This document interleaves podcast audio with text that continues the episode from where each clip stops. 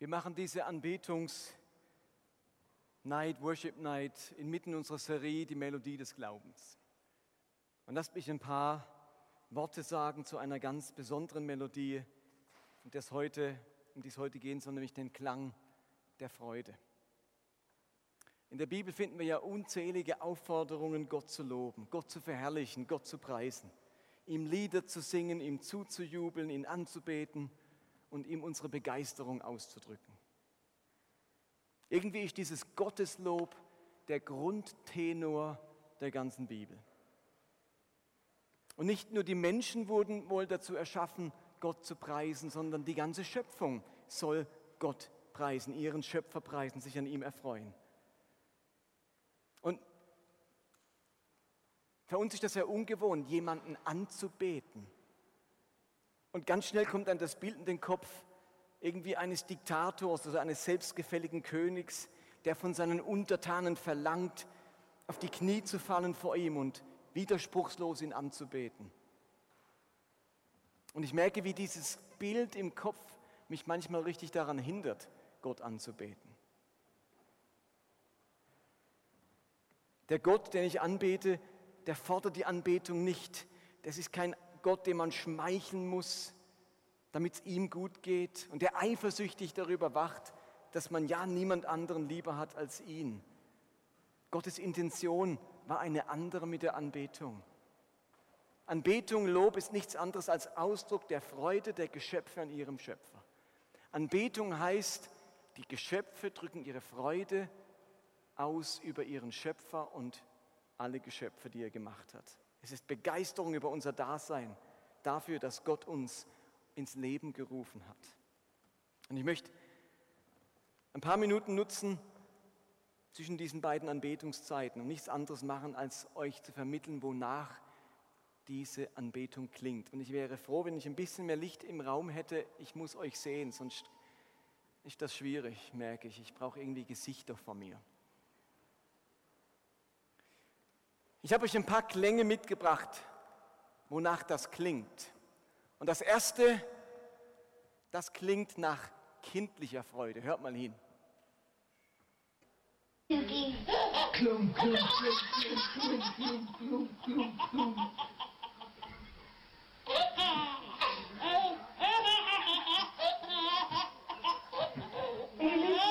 Klum, klum, klum, klum, klum, klum, klum, klum.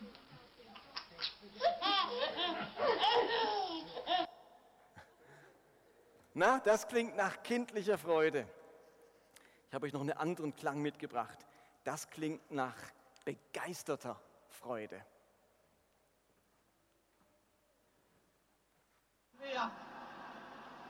Schäfer nach innen geflankt, Kopfball abgewehrt, aus dem Hintergrund müsste Rahn schießen. Rahn schießt! Da! Da! Da! Da! Das nenne ich mal begeisterte Freude. Neben kindlicher Freude, begeisterter Freude gibt es auch so etwas, das nenne ich weise Freude. Und weise Freude, das ist für mich zum Beispiel eine Aussage von dem Kirchenvater Augustus. Der hat nämlich Folgendes geschrieben. Die Seele ernährt sich von dem, worüber sie sich freut. Die Seele ernährt sich von dem, worüber sie sich freut. Etwas, das uns als Christen und unseren Glauben auszeichnen sollte, ist eine tiefe Freude in unserem Innern.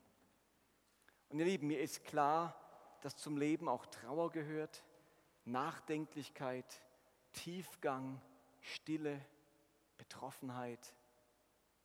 Aber das sind einzelne Momente in unserem Leben und in unserem Alltag. Das sind einzelne Töne, die hier und da inmitten unserer Lebensmelodie aufklingen.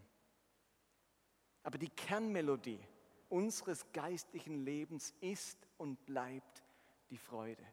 Auch wenn hier mal ein Ton Traurigkeit klingt und ein Ton Erschütterung, die Grundmelodie, das ist Freude. Und darum kann man im Psalm 30 lesen, Vers 5, Gottes Zorn währt einen Augenblick. Schaut mal euren Nachbar an. Guck mal, wie lange es dauert, bis er blinzelt. Schau dir mal in die Augen. Wie lang ist ein Augenblick?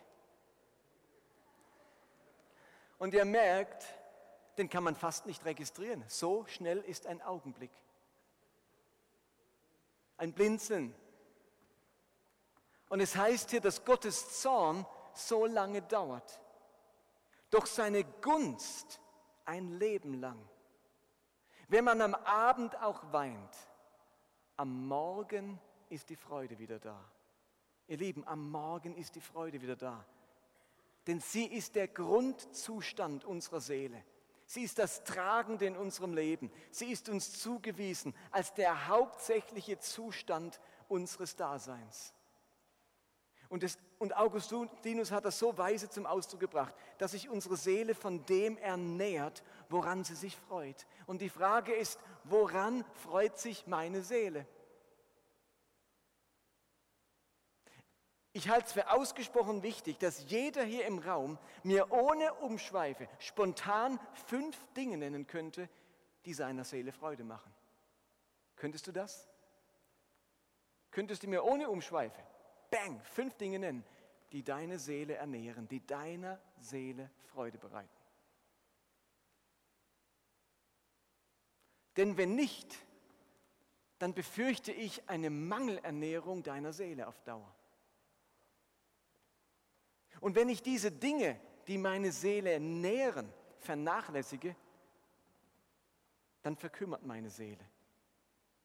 So Dinge könnten sein, das, also mein Ehepartner könnte das sein, von dem sich meine Seele nährt und ich mich freue.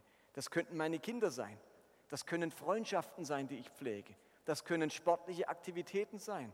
Das kann, der gemütliche Abend sein mit einem Buch. Das kann eine Wanderung in den Bergen sein. Das kann ein Hobby sein. Woran sich meine Seele freut, das nährt sie. Und ihr Lieben, die Freude an einer bestimmten Sache, die scheint allerdings von ganz besonderer Ernährungsfähigkeit, an besonderer Kraft für unser Leben und unsere Seele zu sein. Und das nennt die Bibel nicht die Freude am Wandern, die Freude an einem guten Kinofilm, nicht die Freude an einem guten Essen oder sonst etwas, sondern die Freude am Herrn, die Freude an Gott. Denn es heißt in Nehemia 8, Vers 10, die Freude am Herrn ist eure Stärke. Also, wenn uns jemand fragen würde, was, was, ist, was zeichnet euch Christen denn aus? Was ist denn so eure Stärke? Was ist denn so eure Stärke als Christen? Dann müssen wir sagen, meine Stärke hm, ist die Freude am Herrn. Eigentlich sollte das unsere Stärke sein. Man hat ja Schwächen und Stärken. Eine unserer Stärken sollte sein die Freude am Herrn. Und die Frage ist, wie muss man sich das vorstellen, diese Freude am Herrn? Wie geht das? Wie kann man sich an jemanden freuen, der unsichtbar und unberührbar ist? Ist ja leicht gesagt. Wie freut man sich denn am Herrn? Also ich kann mich ja eben an meinem Ehepartner freuen. Den kann ich erleben, berühren, mit ihm lachen.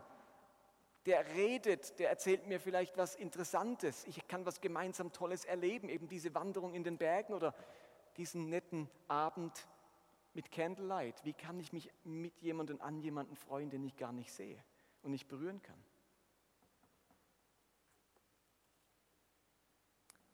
Ich glaube, um es zu verstehen, hilft uns der Kontext dieses Verses im Nehemia-Buch. Die Israeliten befinden sich in einem Zustand großer Trauer. Sie waren erschrocken über ihr eigenes Leben und wie sehr sie versagt hatten. Sie hatten die Gebote Gottes komplett vergessen. Und der Priester Esra hat ihnen dann aus den fünf Büchern Mose vorgelesen und das Volk musste feststellen, wie sehr ihr Leben sich von Gottes Geboten entfernt hatte. Und jetzt waren sie voller Sorge, ob Gott sie strafen würde, ob es jetzt ihren Kindern schlecht ergehen würde, ob die Feinde über sie herfallen würden, wegen dem Zorn Gottes.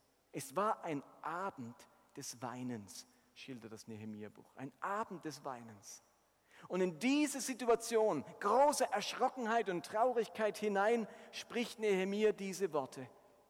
Und ich lese es mal den ganzen Vers vor. Geht hin und esst fette Speisen und trinkt süße Getränke und sendet davon auch denen, die nichts für sich bereitet haben. Denn dieser Tag ist heilig unserem Herrn und seid nicht bekümmert, denn die Freude am Herrn ist eure Stärke.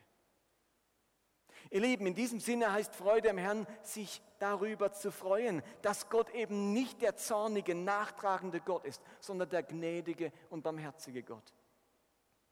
Es ist die Freude darüber, dass Gott auf unserer Seite steht, selbst wenn wir ihn verleugnen, dass Gott zu uns hält, selbst wenn wir ihm untreu waren, dass Gott es zutiefst gut mit uns meint, dass die in die Distanz treibende Furcht vor Gott nicht der richtige Weg ist, sondern die Freude an Gott, die Freude darüber, wie er ist und wie er zu mir ist.